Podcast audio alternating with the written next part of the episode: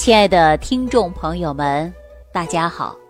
缘分让你我相识，节目的播出让你我相知，通过网络的平台架起你我沟通的桥梁。我也希望我这档节目能够给大家带去帮助，最起码你又是坚持收听我这档节目，你都知道脾胃的重要性。我的节目的宗旨呢？也是传播健康的知识，让大家认识健康的重要性。与此同时啊，我这句话很多中老年人会深有感触，很多年轻人听我这个节目可能感触不大，因为我们很多人说凭着自己就是年轻啊，哈，我也经常说年轻啊就是我们的资本。但是你别消耗你的年轻。我经常给我们大家做比喻啊，我说人就相当于一部车，你的新车呀，它怎么都好，启动也快，刹车也灵啊。可是你开了几年之后呢，它就不行了，需要你可能去检修，甚至换有一些零部件，才能够恢复你车的状态。那人呢，刚出生以后啊，包括我们青少年，他都是生长阶段，那身体各个方面、脏腑器官，他都非常好。可是随着年龄的增长，再加上生活习惯以及饮食不得当，就可能给身体造成慢性疾病。啊，那我们说车可以随时换个零部件，实在不行我换台车。那我想问大家，你脏腑功能出现问题，或者身体当中哪里出了问题，你能随便就换个器官吗？大家说不可能，是吧？即便是有的能换，你还未必能找到匹配的；即便能找到匹配的，你还遭不起这个罪，花不起这个钱。有没有这种现象？肯定有的。哎，即便是能花得起钱，也未必。能买到健康。我在周日的那一天，跟我一个闺蜜啊，我们一起逛街了，哈，还泡茶、聊天、逛书店等等啊。可能很多人会说了，哇，老师你也这么闲情雅致啊？记住了，我也会要适当放松的啊。跟我闺蜜聊天的时候啊，我们就会说到一些关于健康的话题，比如说在泡茶的时候，我们会选择一些。小点心，啊，然后呢，我们也去走路啊，啊，去锻炼呢。他就说了一句话，说我锻炼不是为了要保持我的身材，我是要把我的身体调养到健康状态，因为我病不起，哈，我进不起医院，我受不起罪，我不想拖累家里人。当我有一天身体不好了，我老了，谁照顾我呀？我就一个孩子，不想给孩子增加负担，所以我现在很注重的就是健康。他说了这句话的时候啊，其实我也很有感触，因为毕竟都是做养生事业的人，也知道养生的重要性。我也啊跟他聊天的时候，经常会说健康太重要了。可是现在很多人啊，不把这些当回事儿啊，挥霍着青春。而且不规律的生活，没有健康的饮食，出现病了还着急了。我也跟大家伙常说啊，如果健康是一，那么其他所有的东西，事业、财富、爱情、婚姻，都是零。那有了一在前边，后面就是零，才有意义，才能活得越来越好，对吧？比如说。我们有收获了一千万，可能有更高的财富，啊！但是我想问大家，后边零再多，如果你前边的一没有了，是不是全部都真正归了零啊？我们有多少人呐，就拼命的去赚钱，啊，拼命的去努力，结果忽略了健康。那自己身体垮了，创造的一切财富，归于他人所属，这是不是零啊？我不知道大家有没有统计过啊？关注过？全世界每天至少有两万人死于癌症，中国每年至少有两百万人死于癌症，那全球的死亡人数啊，也是不少的。我们看过很多报道吧，说四十岁之前，大部分人都是拼着命去赚钱。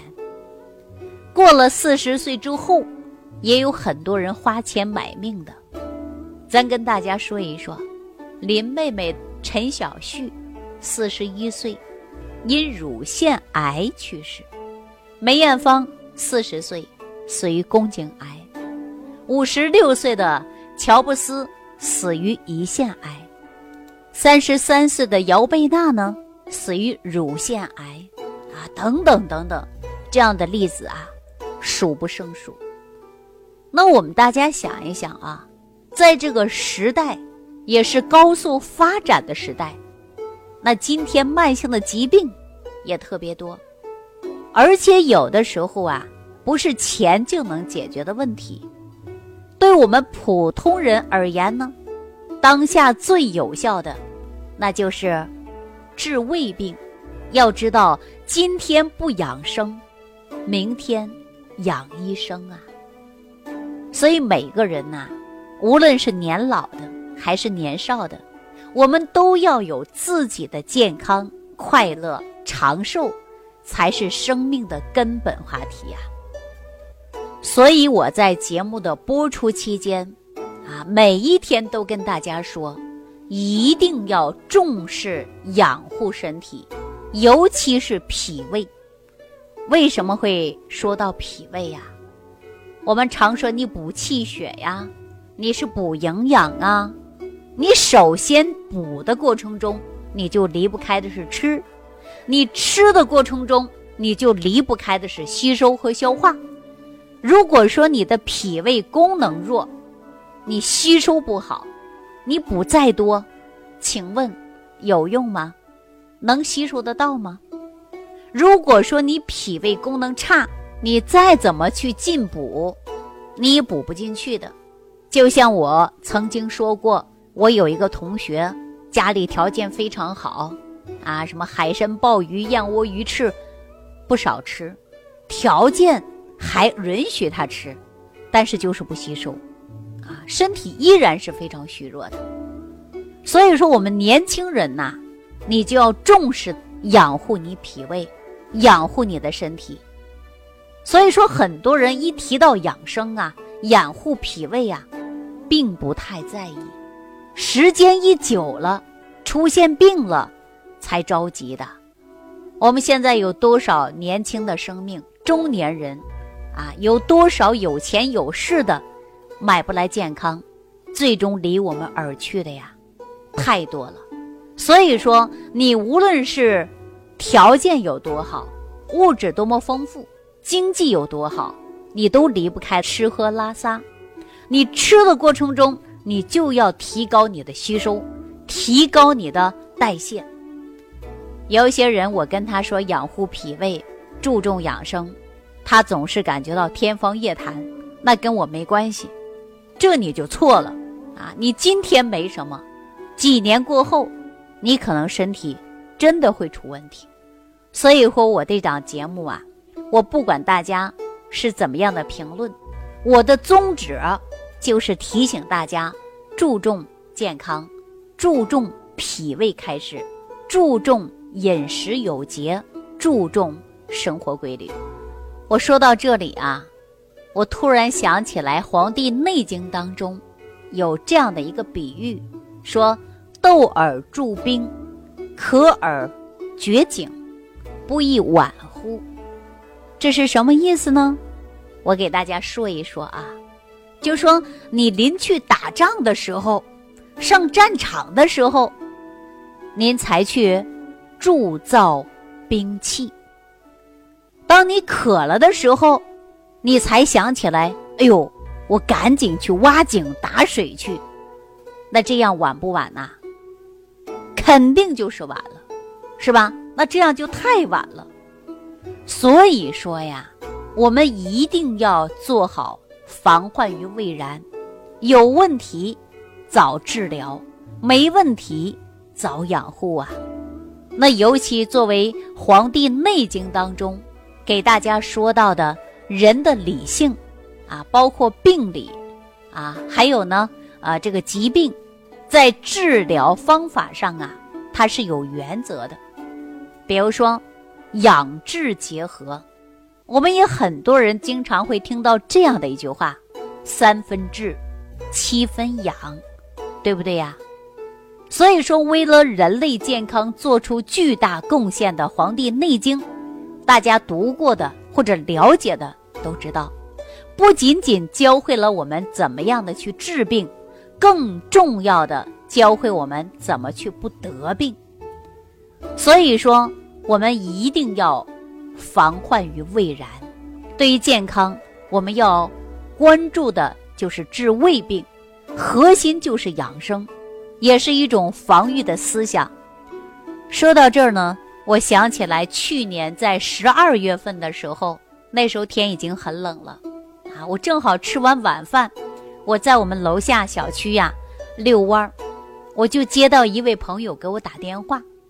他说：“马上快过年了，自己的胃还不行了，而且年终呢，公司招待也比较多，朋友比较多，新客户、老客户还需要维护。那我离不开的就是饭局，还有酒局啊，各种招待。所以说，最近有严重的现象，不知道怎么解决，就晚上给我打个电话。大家都知道我白天呢很忙。”有的时候是全国各地跑，有的时候呢会在一个地方可能会待上一段时间啊，他不确定。那总体来说呢，他也知道我的生活啊，大部分的时间都是比较忙的，所以说他就选择晚上这段时间给我打电话。因为我跟他认识啊已经很多年了，我也跟他说一定要注重，不要拼命去赚钱，把身体搞垮了。但是呢。他都是答应的好好的，但是我们有这样的一句话呀，说人为财死，鸟为食亡。我这位朋友经常说呀，您看我下边呢有几百号人呢，如果我方向不对，这些人面临的就是失业。每个人呢都有家庭，啊，都需要这份工作。您看我是不是肩负责任很大呀？我也想休息。我也想把身体调养好，但是有时候真的是没办法，啊，他给我打电话说的是什么意思呢？就是每天晚上睡觉之前，或者是两餐之间，感觉胃部有隐隐作痛，偶尔呢会有反流现象，说最近呐比较严重，有的时候睡到半夜，胃疼的不得了。他就醒来了，他跟我说完之后啊，我说你啊，明天去做个检查，您可能是十二指肠溃疡了，或者是糜烂。如果出现这样的现象，你回来再找我，我再帮你调。因为他呀，生活习惯真的是很不好，就像他说，我身上的责任太大了，我没办法。我一个人呐，扛起来几百号人的家庭，这些家庭指望我们公司企业做好、做大、做强，他们才能稳定工作，才能稳固小家。所以说呢，我这个朋友是很有责任心的啊，而且对员工也是非常好，他们公司的待遇呢也是非常好，每个人都夸遇到了好老板。当然，我这个朋友啊，说他的生活习惯不好。就是因为平时他喝酒也很多，还吸烟，然后半夜三更不睡觉，哎，还有经常出差，生活没规律，饮食那更是没有真正合理搭配膳食了。我这个朋友呢，也是比较倔强之人，那他是疼痛的不得了了，我让他到医院去看啊，他才去的，否则他肯定不会去。他也知道，一旦出现点什么毛病，我这一大家子怎么办呢？好，他去检查了。到中午的时候啊，他就给我打电话了。他说他在医院去检查啊。第二天呢，他把化验单还有一些这个医院的报告，他就给我拿过来了。一看，正如我所说的，就是十二指肠溃疡。